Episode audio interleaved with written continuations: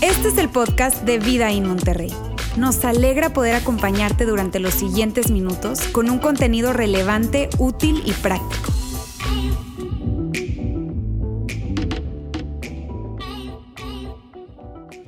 Amigos, hoy estamos en la segunda parte y última parte, de hecho, de esta serie, Si tu dinero hablara. Y ha sido una serie que, hicimos con, la intención de, de eso de que si el dinero te dijera algo, si el dinero viniera para decirte algo, ¿qué te diría? ¿Cierto que se convierte en algo como curioso poder entender y saber qué es eso que, el dinero nos diría? Pues eso es lo que estamos hablando en esta serie. Hablamos la semana pasada, hoy vamos a hablar, de hecho, te voy a decir algo de una vez aquí entrando en el mensaje de hoy. Eh, y eh, mira, hasta no sé ni cómo decírtelo, pero te digo, te lo digo. Está bien. Este día lo que tu dinero o lo que el dinero nos va a decir, muy probablemente te va a incomodar. De hecho, te va a incomodar. Y por eso es muy importante para mí, amigos, decirles lo siguiente. Mira, mi papel aquí, y yo quiero que tú sepas cuál es mi papel, mi papel no es ordenarte algo o decirte lo que tú tienes que hacer, no, para nada. Ese no es mi papel. Está bien, porque yo no, no, soy alguien, o sea, no soy quien, pues, para decirte eh, qué es lo que tú tienes que hacer, para nada.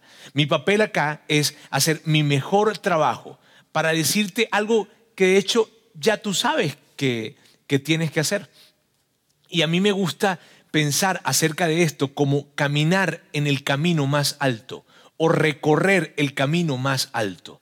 Porque te aseguro lo siguiente, no conozco una sola persona que viviendo de la manera en la que hoy vamos a hablar se haya arrepentido o, probablemente le haya ido mal, al contrario, su vida se enriqueció a partir de que vivió de la manera en la que hoy estaremos hablando. Así que hoy amigos les, les digo, va a estar les aseguro que va a estar muy interesante. Les advierto, se van a incomodar porque definitivamente se van a incomodar. ¿Está bien? Ahora, con esta idea de que el dinero nos hablara. La semana pasada decíamos esto. Decíamos que si el dinero te hablara o si el dinero nos hablara, la verdad que no nos, no nos sorprendería mucho lo que, lo que el dinero nos dijera. Eh, eh, lo interesante del asunto es ver que lo que el dinero nos puede decir es muy parecido a lo que Jesús nos diría. Y de hecho la semana pasada decíamos algo que hasta, hasta, hasta cierto punto algunas personas como que, híjole, le sacó de onda. Y es que Ale nos decía esto. Ale nos decía que en, el Nuevo Testamento, que es donde están todas las biografías de Jesús, ¿verdad? Queda claramente algo. Que Jesús habló mucho más del dinero que del cielo. Y algunas personas se sacaban de onda con esto como que, ¿de verdad? De verdad Jesús habló más del dinero que del cielo, porque fácilmente alguien pudiese pensar, bueno, pues Jesús habló más del, del, cielo que del dinero y no fue así. Jesús habló, y de hecho no habló más, habló mucho más del dinero que del cielo. Amigos, y esa es la razón por la cual nosotros tenemos que hablar acerca de esto. Porque mírame, yo entiendo muy bien que cuando se trata de dinero y se trata de iglesia, híjole, la cosa se pone tensa y, la gente mm, no quieren ver el, tema del dinero con el tema de la iglesia junto por, por, por las razones que sea. Este, de hecho, probablemente tú en esta serie dijiste yo como que no voy a invitar a gente y probablemente si tú estás conectado hoy con nosotros, ah, dinero, iglesia, van a hablar de dinero, míreme, por favor, quédate con nosotros, danos al menos el beneficio de la duda. Está bien, pero tenemos que hablar de dinero por lo que te digo, porque Jesús habló demasiado de dinero y nosotros no deberíamos... Eh, silenciarnos con respecto a esto, al contrario, abordar el tema y eso es lo que estamos haciendo a través de esta serie. De hecho, mírame, si tú te pones a pensar un poco en este asunto, tiene todo el sentido del mundo. Tiene todo el sentido que Jesús haya hablado tanto de dinero. Y voy a hacerte un ejercicio para que tú veas. ¿Está bien? Vamos a probar y vamos a hacer un ejercicio acá. El siguiente. Si yo y quiero que, como que eh, em, estés atento con lo que vas a sentir. ¿Estás bien? Si yo te dijera lo siguiente, ¿qué, qué sentirías? El cielo no existe. ¿Qué sientes? Pero si te diría esto, se te acabó el dinero. ¿Ah? ¿Cierto? Que, de alguna manera allí como que te pones inquieto con esto. ¿Por qué? Porque mira, Jesús que conocía muy bien nuestros corazones y que conoce muy bien nuestros intereses, Él sabía muy bien qué debía usar para llamar nuestra atención. Y esa es la razón, o una de las razones por las cuales Jesús habló tanto del dinero. Amigos, la semana pasada veíamos algo que el dinero nos diría y fue espectacular. De hecho, si tú no estuviste conectado la semana pasada o, no has escuchado el, audio eh, de, de la semana pasada, por favor hazlo porque está espectacular. Necesitas escucharlo. Bien, ahora, lo que hoy vamos a hablar, lo que hoy vamos a escuchar que el dinero nos diría, te anticipé que te va a incomodar y te lo vuelvo a decir, sí va a ser incómodo, ¿está bien? Y esto es lo que el dinero nos diría. Tu autocontrol determina quién de nosotros está en control. Tu autocontrol determina quién de nosotros está en control. Y lo que el dinero nos está diciendo, lo que el dinero te está diciendo, sí, nos está diciendo a nosotros es lo siguiente, alguien o algo está en control de tu vida. Y lo que está en control de tu vida está determinado por el autocontrol que tú tienes. Y esto, amigos, la verdad es increíble. Porque lo que el dinero nos está diciendo es, es, es lo siguiente, no se trata de cuánto tú ganas, se trata de cómo manejas y cómo gastas lo que tú ganas. De eso se trata. Porque fíjate bien, cuando vemos esto de que la forma en cómo gastamos lo que nosotros ganamos tiene todo que ver con el autocontrol. Entonces, si bien no se trata de cuánto tú ganas, sino de la manera en cómo tú manejas lo que tú ganas, eso está totalmente conectado y totalmente determinado por tu autocontrol. Amigos, la presión financiera que nosotros sentimos viene no de lo que nosotros ganamos, de la cantidad que nosotros ganamos, sino de la forma en cómo nosotros manejamos lo que nosotros ganamos. La forma en cómo nosotros gastamos nuestro dinero es allí en donde está la presión financiera. Y mírame bien, estoy totalmente seguro de esto y te voy a explicar por qué. Mírame, si tú y yo nos sentáramos con el resto de la población mundial a, contarles acerca de las presiones financieras que nosotros tenemos y nos sentáramos y le dijéramos, oh, estoy tan preocupado porque es que me quedé con un solo carro, este, o, este, eh, híjole, estoy pensando en el, cuándo va a venir el recibo de, luz este, después de ese frente frío que tuvimos y que, y que tuvimos la casa este, con calefacción todos esos días, estoy preocupado por eso, estoy preocupado por, por la colegiatura de, de mi hija en la preparatoria Mira, si nosotros le contáramos esas preocupaciones que tenemos hoy en día, nuestras presiones financieras al resto de la población del mundo, ellos nos dirían esto. ¿Qué? ¿Esas son tus preocupaciones financieras? Mírame, si tú le dijeras, si sentaras al resto de la población del mundo o una gran parte de la población del mundo y le dijeras cuánto tú ganas, te puedo asegurar que ellos te contestarían esto. Te dirían, con lo que tú ganas, yo cumpliría todos mis sueños. Y no tiene que ver con que tú ganes miles o cientos y cientos y cientos de miles, para nada. Amigos, porque la realidad es esa. No se trata de cuánto nosotros ganamos, se trata de cómo nosotros manejamos lo que nosotros ganamos, cómo manejamos ese gasto, cómo manejamos el dinero. Y fíjate algo curioso, nosotros ganamos esto, por decir algo, ¿está bien? Y de repente eh, tuvimos una promoción o de repente eh, eh, se nos aumentó el salario o tuvimos una entrada o estamos recibiendo una entrada extra, en fin. Entonces aumenta nuestro ingreso y de alguna manera esa presión que nosotros sentimos se empieza a aliviar, ¿cierto? Se empieza a aliviar. Pero con eso más que ahora nos está entrando, también empezó a suceder algo. Empezamos a querer más a querer este, un poco más de ropa, un poco más de restaurantes, un poco más de experiencias, un poco más de salidas, un poco más de actividades, un poco más de vacaciones. Y entonces la brecha que teníamos entre lo que ganamos y lo que gastamos se vuelve a achicar y se empieza a achicar, a achicar, a hacerse más pequeña, más pequeña y la presión entonces empieza a crecer, porque entre más pequeño es el margen entre lo que ganamos y lo que gastamos, más grande es la presión que sentimos. Y esto, amigos, no tiene que ver con lo que nosotros ganamos, sino en la forma como nosotros manejamos lo que ganamos. Si, si, si me hago entender con esto, si ves que, que, no tiene que ver con, lo que ganamos, porque tú a lo mejor, no sé si en este momento de, de, tu vida, pero en algún momento de tu vida tú has experimentado de que estás ganando más de lo que ganabas antes, ¿cierto? Pero la presión financiera no se va y no se va. Y puede ser que al siguiente año ganas mucho más, pero la presión financiera te persigue porque no tiene que ver con lo que tú ganas, tiene que ver con la forma en cómo tú y yo manejamos nuestro dinero. Y ese es el asunto. Mírame, si, si tuviéramos un diálogo nosotros eh, con, con nuestro dinero, ese diálogo se vería más o menos así. Fíjense bien. Si tan solo tuviera más dinero, lo que el dinero contestaría. Si tan solo tuvieras más autocontrol. Mírame, nosotros, si tan solo tuviera más dinero, y el dinero nos contestaría, si tan solo tuvieras más autocontrol. ¿Por qué autocontrol? Amigos, porque la razón por la cual tú quieres o necesitas más dinero es porque tú quieres saciar tus apetitos esos apetitos de, más o mejor ropa, de más o mejor eh, comida, alimentación, de, más o mejores actividades, experiencias, vacaciones, ese tipo de apetitos los quieres saciar, los quieres saciar. Y el asunto, mis queridos amigos, es que hay un principio en la vida, y ese principio dice esto, los apetitos no se pueden saciar, se engordan, está bien, los alimentamos, pero jamás se pueden saciar.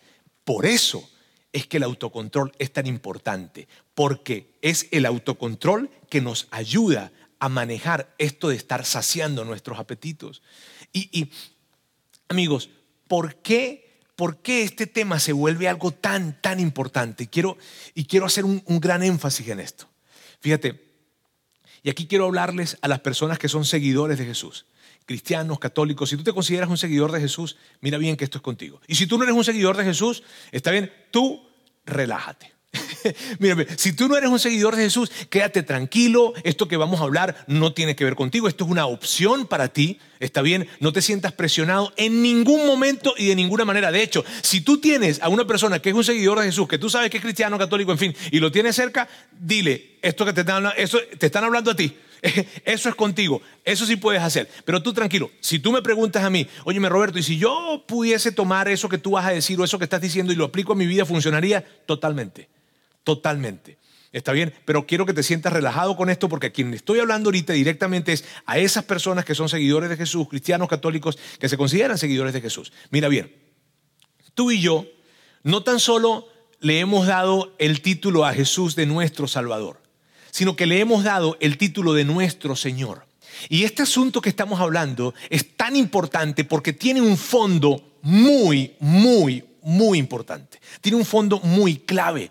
Lo que está detrás de todo este asunto es poderosísimo. Mira, la semana pasada Alejandro nos hablaba acerca de una, una historia que Jesús le estuvo contando a sus discípulos y a un grupo de personas que estaban alrededor de él. Pues al final de esa historia, Jesús dice algo que les digo es espectacular. Y eso que dice Jesús es de lo que vamos a hablar hoy. Eso que dice Jesús es la razón por la que hoy estamos hablando lo que estamos hablando. Así que recuerda, Jesús venía hablando acerca del dinero y de cómo manejar el dinero de una manera sabia y todo este asunto, ¿verdad? Y luego que dice eso, termina con, esta, con este comentario que te digo está increíble y vamos a verlo juntos. Dice, nadie puede servir a dos amos Nadie puede servir a dos señores. Y puede, y puede amigos, que, que, tú digas, a ver, amo, eh, yo no tengo amo, yo no tengo señor, yo no soy esclavo de nadie. A lo que Jesús te diría, mm, de hecho, tienes dos opciones con esto. Vamos a verla. Nadie puede servir a dos amos. No se puede servir a Dios y estar esclavizado al dinero. Amigos, esto, esta frase a mí me parece tan, pero tan brillante. Y, te voy a explicar por qué me parece algo genial. Porque si yo, mira, si yo, si tú no hubieses escuchado esto, ¿ok? Si tú, no, no, los, que, los que ya saben, ¿verdad? Este texto, pues lo conectan de inmediato. Pero si tú no has escuchado este texto y de repente hoy lo estás escuchando por primera vez y yo colocara mi mano aquí para tapar, para tapar esta palabra, y para para, para, para, tapar la palabra en base al contraste que está estableciendo Jesús acá, que Él está diciendo, no se puede servir a Dios y, si, y te dijera, complétame esta frase, ¿qué, ¿qué colocarías allí? No se puede servir a Dios y al diablo. No, no se puede servir a Dios y a sí mismo. No se puede servir a Dios y a los placeres. No se puede servir a Dios. En fin, colocarías cualquier palabra, pero te aseguro que al dinero no colocarías. Lo colocas porque, porque ya tú sabes, probablemente si sabías de este texto, pues ya lo conectas con rapidez. Pero de resto, si yo colocara mi mano aquí y es la primera vez que tú estás escuchando esto, con facilidad no llegarías a la palabra dinero. Claro que no. Por eso, amigos, me parece tan brillante esto, esto que nos dice Jesús acá. Porque Él dice, no puede servir a Dios y a las riquezas, no puede servir a Dios y a las posesiones, no puede seguir, no puede servir a Dios y a la búsqueda de más, no puede servir a Dios y a la búsqueda de cualquier cosa que tú creas que necesitas tener para sentirte más rico o más poderoso o, con más o con abundancia, no puede servir a Dios y al dinero. Eso es lo que Jesús nos está diciendo acá. Y la cosa increíble, amigos, que está implícita en esto y que a mí, la verdad, te digo, desde que yo leí por primera vez probablemente este texto, para mí fue increíble ver lo siguiente, ver que Jesús establece que la principal competencia que Él tiene para ganarse nuestros corazones es el dinero. La principal competencia que Jesús tiene para ganarse nuestros corazones no es el diablo, no es el pecado, no son los placeres, no, es el dinero. Eso, amigos, es increíble. Y por, eso te digo que es una obra de la genialidad, de la mente brillante de Jesús entregarnos esto y decirnos, hey, no se puede servir a Dios y a las riquezas. Y basado en esto que estamos hablando y que escuchamos que Jesús nos dijo, con facilidad pudiésemos llegar a, a esta conclusión de que Jesús nos hace esta pregunta. ¿Tienes dinero o el dinero te tiene a ti? A lo que probablemente tú puedas contestar de esta forma. A mí no me tiene porque no tengo suficiente dinero como para que me tenga. o sea, no, mira Jesús, la verdad es que mírame, ese problema, me encantaría, me encantaría tener ese problema, pero yo no tengo ese problema. Yo no tengo el problema de que el dinero me tenga, porque es que no tengo suficiente dinero. Y la pregunta que surge acá, amigos, es, ¿a quién Jesús le estaba diciendo esto? Le estaba diciendo esto a, a un grupo de personas eh, ricas, a esas personas que, probablemente llegan a su casa y, tienen cuatro o cinco cajas de Amazon y no saben ni siquiera qué es porque no se acuerdan lo que pidieron. Eh, Jesús le estaba diciendo esto a, esa persona que de repente va a una plaza comercial y tú la ves cuando está entrando y te le acerca y le pregunta, hey, ¿cómo estás? En fin, ¿y eso qué hace por aquí? No, vine de compras. Ah, ¿vas a comprar algo? Sí, ¿y qué vas a comprar? Y te contesta, pues no sé, pero cuando lo vea, lo voy a saber. Porque hoy voy a comprar algo. Jesús le estaba diciendo esto a personas ricas solamente. Cuando Jesús estuvo diciendo esto, lo estuvo diciendo en un círculo de personas que había gente con mucho dinero en ese círculo, pero también había gente con muy poco dinero. Jesús le estaba diciendo eso a todos, se los estaba diciendo a ellos y nos lo está diciendo a nosotros también. Y la razón, amigos, la razón por la que Jesús nos dice esto, la razón por la que Jesús presenta esta afirmación de que no se puede servir a Dios y al dinero es por lo siguiente. Porque todos corremos el riesgo de hacer del dinero nuestro más importante objetivo o nuestra más grande preocupación, lo cual lo convierte en lo más importante. En el momento en el que tú y yo empezamos a hacer del dinero nuestro gran pensamiento o nuestro gran objetivo. El momento en el que nuestros pensamientos en el día a día están, eh, la gran parte de nuestros pensamientos están conectados con algo que tiene que ver con el dinero, allí hemos hecho al dinero lo más importante de nuestras vidas. Y puede que tú digas, no Roberto, pero yo, yo no ando todo el tiempo pensando en dinero, yo, yo, pero si tú, mírame, si tú, si si yo te preguntara cuál es tu principal meta y tú me dices a mí, la casa, el carro, cambiar el carro, cambiar la casa, mi principal meta tiene que ver con, tener esto, con tener lo otro, si todo o si algo de lo que tú me digas a mí con respecto a tus principales metas o tus principales objetivos tienen que ver de alguna manera con dinero, has hecho del dinero lo más importante en tu vida. Si, si, si de alguna manera tu, tu, tu, tu, mente está todo el tiempo preocupada porque cómo voy a pagar los servicios, porque cómo voy a pagar la colegiatura, porque cómo voy a pagar la cuota del carro, porque cómo voy a pagar la hipoteca, porque necesito, necesito, necesito, no tengo suficiente, y toda tu mente está alrededor de preocupaciones que tienen que ver con el dinero, amigos, tú has hecho del dinero lo más importante. Y ese es el riesgo que nos entrega Jesús, porque tanto tú como yo, todos corremos ese riesgo. Y déjame, mírame, voy a decirte algo que te va a incomodar. Pero yo, yo necesito decirte esto. De hecho, debo decirte lo siguiente. Fíjense que cuando se trata de nuestros pecados, nosotros no tenemos mayor problema de confiarle nuestros pecados a Dios, ¿cierto? No tenemos problema en, entregarle nuestros pecados. Dios, aquí estoy, híjole, la regué, perdóname, ay Señor, o como tú le digas, ¿verdad? Jesús, en fin, este, perdóname porque la regué, ay Dios mío, ayúdame que no, que no me vaya a agarrar la antialcohólica, Dios mío, en fin, no tenemos problema con entregarle nuestros pecados a Dios. No tenemos problema con entregarle nuestras penas a Dios. Y nos presentamos delante de Dios y le decimos, Dios, ayúdame en esta situación.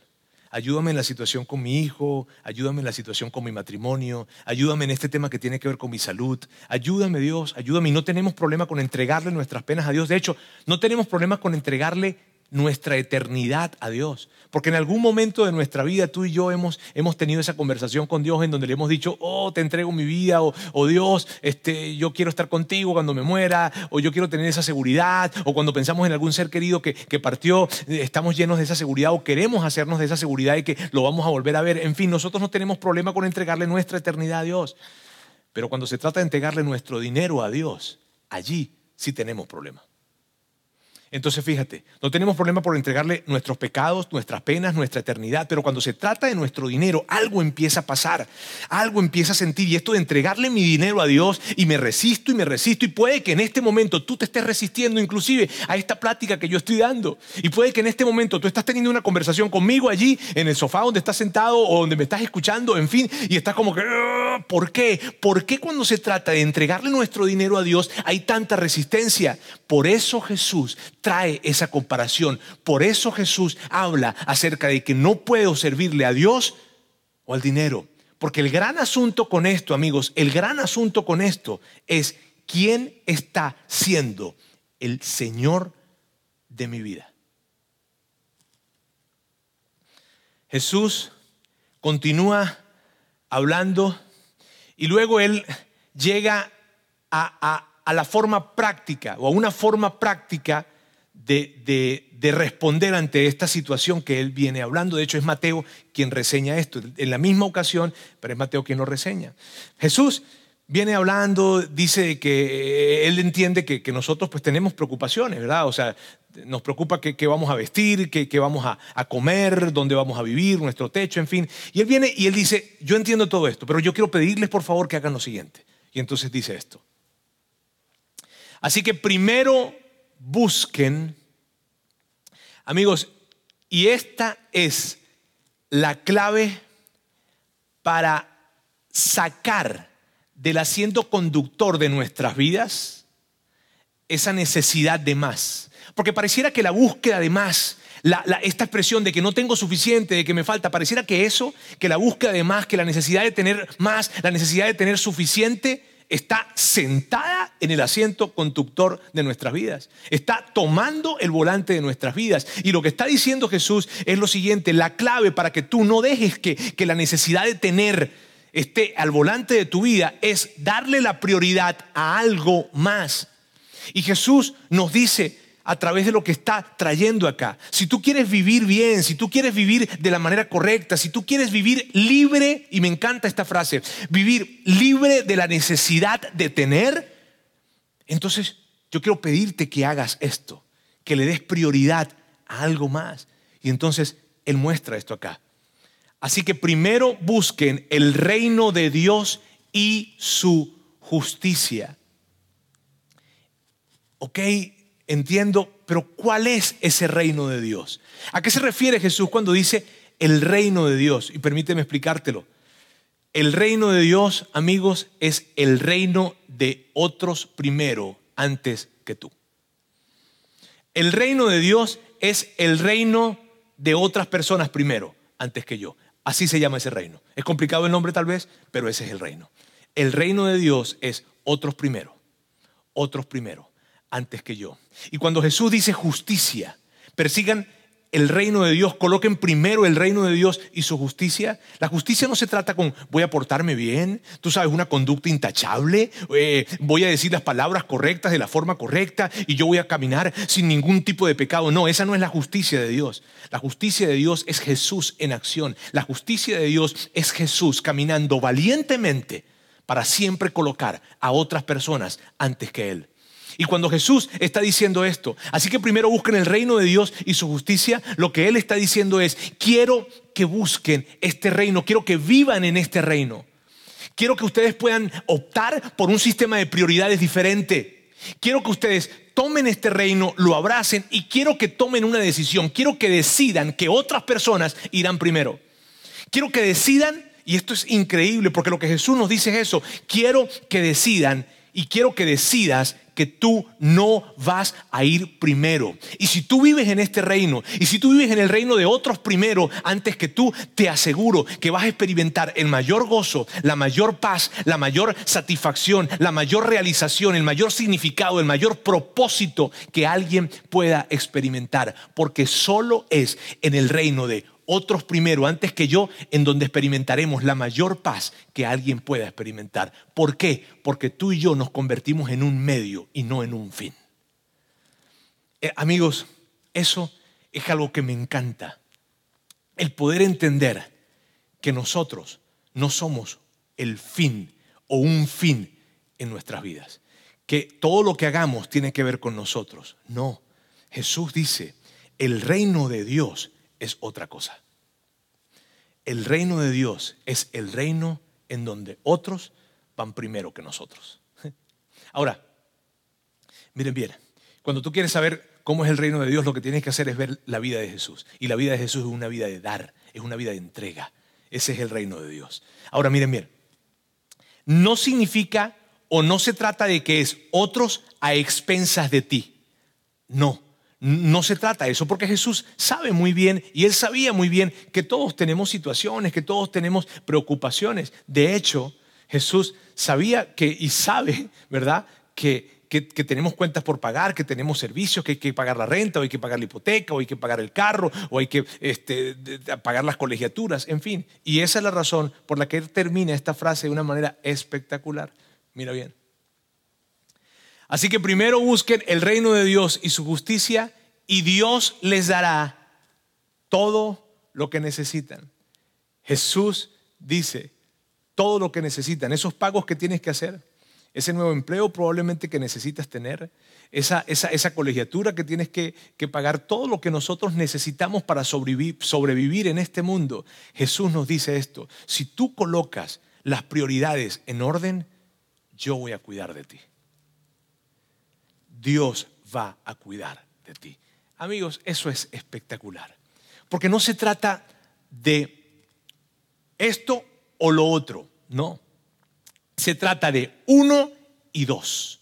Mira bien, no se trata de esto o lo otro, ¿sabe? Otros a expensas de ti. No. Jesús dice, claro que yo sé que tienes situaciones, claro que sé que tienes preocupaciones, claro que sé que tienes cuentas por pagar, claro que yo sé que tienes una vida que vivir. Y yo no te estoy pidiendo que no la vivas. Yo te estoy pidiendo simplemente que entregues un orden de prioridades diferente, que coloques a Dios primero y yo cuidaré de ti. Uno y dos. Y lo que representa esto, amigos, en la práctica es cambiar nuestro guion financiero. ¿Y por qué lo expreso de esta manera? Porque en la sociedad en donde nosotros vivimos, en esta comunidad o en este mundo en el que vivimos, nos entregaron un guion. Un guion que lo entregaron allá en Saltillo, acá en Monterrey, allá en Ciudad de México o en cualquier lugar donde, tú nos estés viendo, hay un guion que nos entregaron y ese guion es el siguiente. Primero vivo yo y yo doy de lo que me sobra. Entonces se trata de primero vivir, luego ahorrar y si acaso ahorramos, está bien, y luego dar. Pero primero yo, segundo yo y tercero, dar. Y eso es el, eh, como se presenta este guion. Y amigos, cuando yo veo este guion, ¿tú sabes lo que representa este guion? Este guion lo que representa es esto, vivir para consumir. Vivir en el sentido de que todo lo que yo reciba y todo lo que yo gane y todo lo que de, de alguna manera pueda generar económicamente hablando, tiene un fin. ¿Cuál es el fin? Yo. Híjole, hasta suena feo, ¿cierto? Hasta suena feo el poder. De hecho, míralo de esta manera. Alguien describiendo a una persona, no a ti no a mí, ¿está bien? A otra persona, diciendo, y él, no, él, todo lo que gana tiene un gran fin, consumirlo. Vivir para consumir. Y ese es el guion que se nos presenta en este mundo. Y por eso cuando yo les digo, cambiemos el guion financiero, o lo que Jesús nos invita a hacer es cambiarlo de esa forma. Vivir primero buscando dar. Y amigos, esta es una manera espectacular de vivir. Eh, eh, de alguna manera el guion financiero en el que estamos metidos hoy en día nos invita a que vivamos para consumir y a que vivamos para consumir y que apenas nosotros recibamos algo, lo vamos a consumir, lo vamos a gastar en nosotros o en los nuestros, ¿cierto? Pero el guion que nos presenta Jesús y que quiere que nosotros abracemos es este, vivir primero buscando dar y piensa en este tipo de vida, que cada vez que tú recibas algo, que cada vez que tú recibas una entrada, una entrada económica, que cada vez que recibas tu nómina, tu cheque, tus comisiones, que cada vez que tú recibas dinero, cada vez que recibas algo, lo primero que tú piensas no sea en qué me lo voy a gastar, sino lo primero que tú piensas sea a quién le voy a dar. ¡Wow! Ese, amigos, es el camino más alto. Y a mí me emociona hablar de esto. Y me emociona porque me encanta vivir ese tipo de vida. Imagínate describiendo, por el otro lado, describiendo a una persona de esta forma, diciendo, esa persona, lo primero que recibe, económicamente hablando, apenas lo recibe, lo recibe para dar. Yo quiero vivir ese tipo de vida. ¿Sabes? Esa vida en la que, en la que mi, primer pensamiento cuando, cuando se trata del dinero no es lo que voy a comprar, lo que voy a adquirir o lo que voy a lograr, sino cuántos puedo ayudar. Wow. Ahora, recuerda, no es otros a expensas de ti. ¿Cierto? De hecho, amigos, esta forma de vivir, esta forma de vivir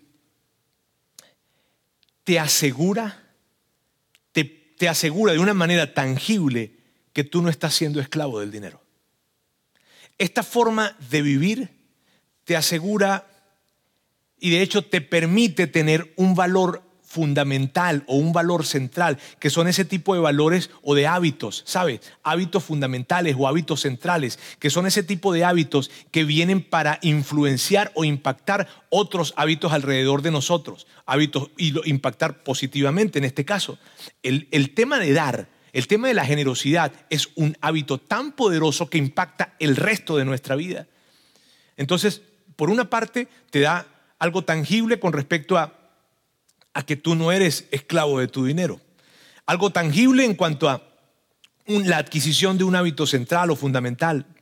Y por última instancia, y la más importante, y quiero que estés tan atento con esto, mira bien, vivir de esta manera, primero buscando dar, luego ahorrar, luego vivir, pero primero buscando dar, vivir de esta manera, y quiero repetirlo y perdón que te lo repite tanto, ¿está bien? Vivir de la manera en la que primero buscamos dar es la manera en la que tú y yo nos aseguramos de que Jesús es nuestro Señor. Amigos, y mira, mira cómo lo voy a decir, la manera en la que nosotros nos aseguramos que Jesús no tan solo es nuestro Salvador, sino que también es nuestro Señor, es dando. Y aquí, mira, te digo, esto te advertí que iba a ser incómodo, pero creo que esto puede ser también un poco más incómodo.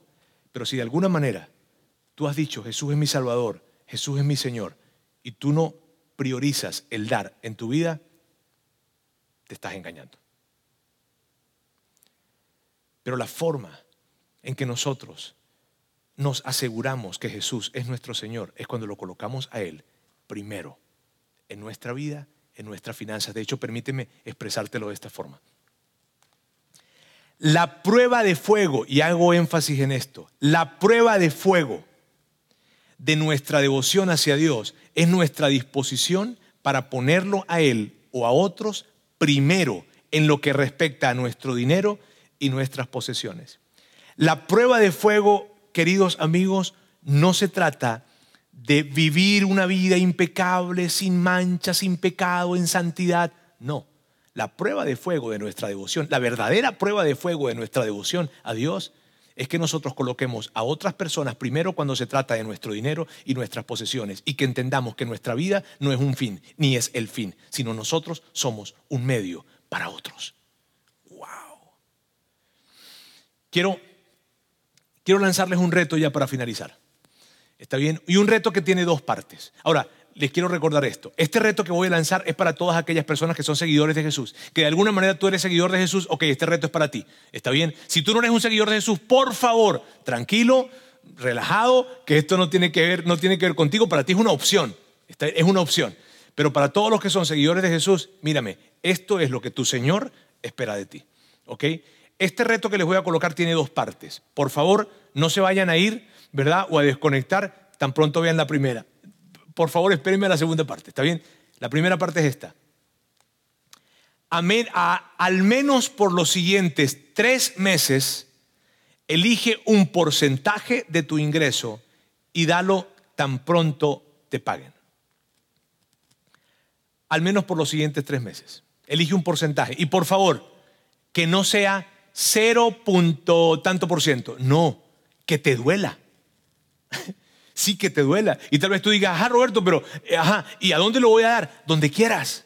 Donde, dalo donde tú quieras, pero dalo por favor. Porque yo, mírame, yo de ninguna manera yo quiero que tú vayas a pensar que yo estoy tratando de manipularte y que estoy tratando de decirte esto porque yo quiero que tú lo des acá en nuestra iglesia. No, para nada. Y que de hecho no estaría para nada mal porque este es un excelente lugar para darlo. Pero no es el propósito de lo que estamos hablando hoy. El propósito de lo que estamos hablando hoy es que tú puedas vivir una vida para dar y que tú puedas darlo a donde tú quieras. Y cuando yo te digo que este es un excelente lugar para darlo, permíteme explicarme por qué, por qué te digo eso. Está bien, porque no quiero que vaya a sonar como algo manipulador en lo que estoy tratando de decir algo, no, en lo absoluto. Porque si tú eres un seguidor de Jesús, tú y yo sabemos muy bien que la mayor necesidad que el hombre tiene es la necesidad de Dios. Y que cuando alguien se conecta con Dios, hay tantas cosas que no llegará a vivir gracias a Dios, no tendrá que experimentar debido a que se conectó con Dios.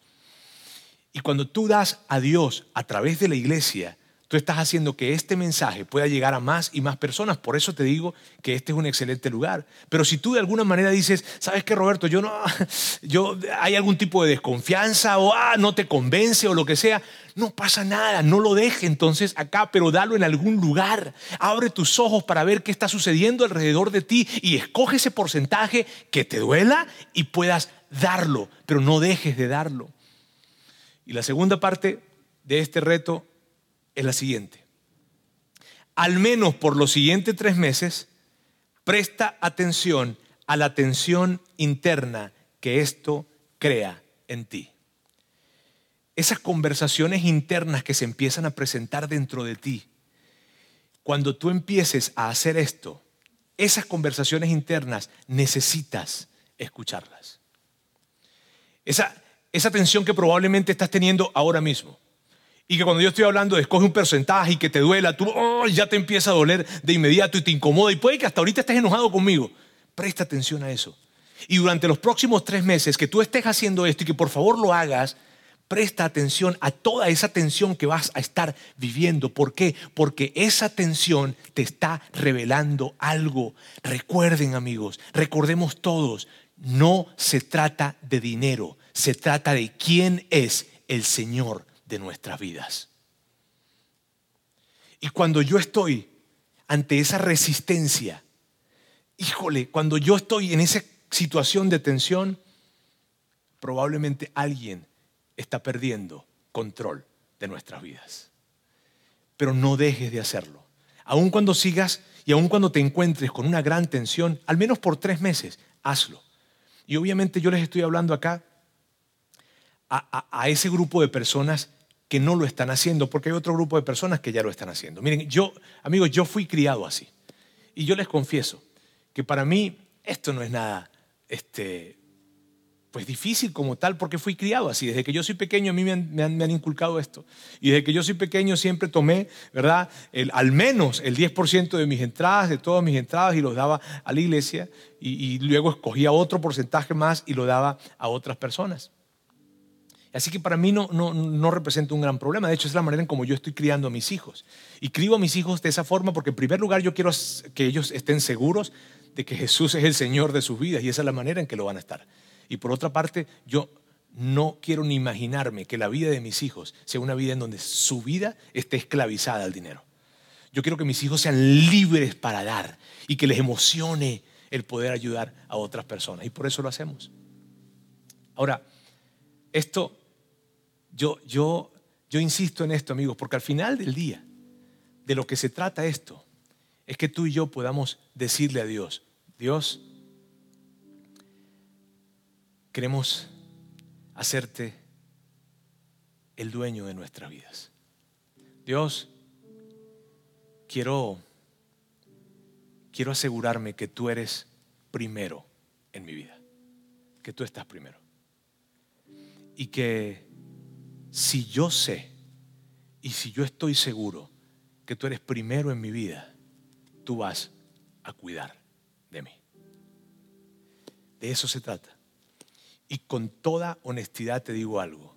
En mi vida yo he visto de primera mano cómo Dios ha cuidado de mí y de mi familia. No porque soy muy inteligente ni porque soy muy santo, no, sino porque le coloqué a Él primero. Atrévete a hacerlo. Porque amigos, al final del día se trata de eso quién es el dueño de tu vida. Miren, hoy ha sido, a mí me encanta lo que hemos hablado hoy.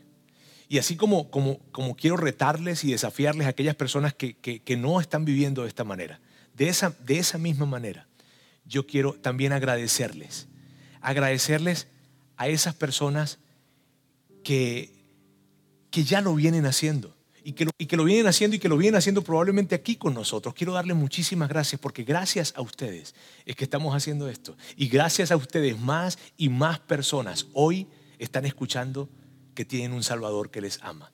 Y no se imaginan las personas que hoy en día podemos estar apoyando, acompañándoles en situaciones muy complicadas, gracias a que tú practicas esto y has colocado a Dios como el primer lugar en tu vida. Muchas gracias. Amigos, permítame orar en este tiempo. Dios quiero darte muchísimas gracias. Gracias porque, porque no se trata de dinero. Se trata de quién es el dueño de nuestras vidas. ¿Quién es el Señor de nuestras vidas? Y tú, tú sabes que nuestras vidas están seguras en ti. Y que cuando hay otra persona o, u otras cosas en el asiento conductor de nuestras vidas, ah, nuestras vidas se van a perder, nuestras vidas van a la deriva, no vamos a poder saciar nunca nuestros apetitos. Por eso Dios, queremos darte las gracias Jesús por confrontarnos de la manera que lo hiciste desde hace dos mil años cuando hablas del dinero y cuando nos haces sentir tan incómodo con esto. Pero te damos las gracias por eso y queremos hoy pedirte que nos des la valentía y yo quiero pedirte por favor Dios que le des la valentía a las personas que nos están escuchando y que van a dar este paso y que van a asumir este reto. Dales Dios la fuerza y que ellos puedan tener el valor, pero también que puedan ver cómo tú vienes para intervenir y cuidar de ellos en el momento en que tú, Dios, les colocas, te colocan como primero en sus vidas. Dios, gracias. En el nombre de Jesús. Amén.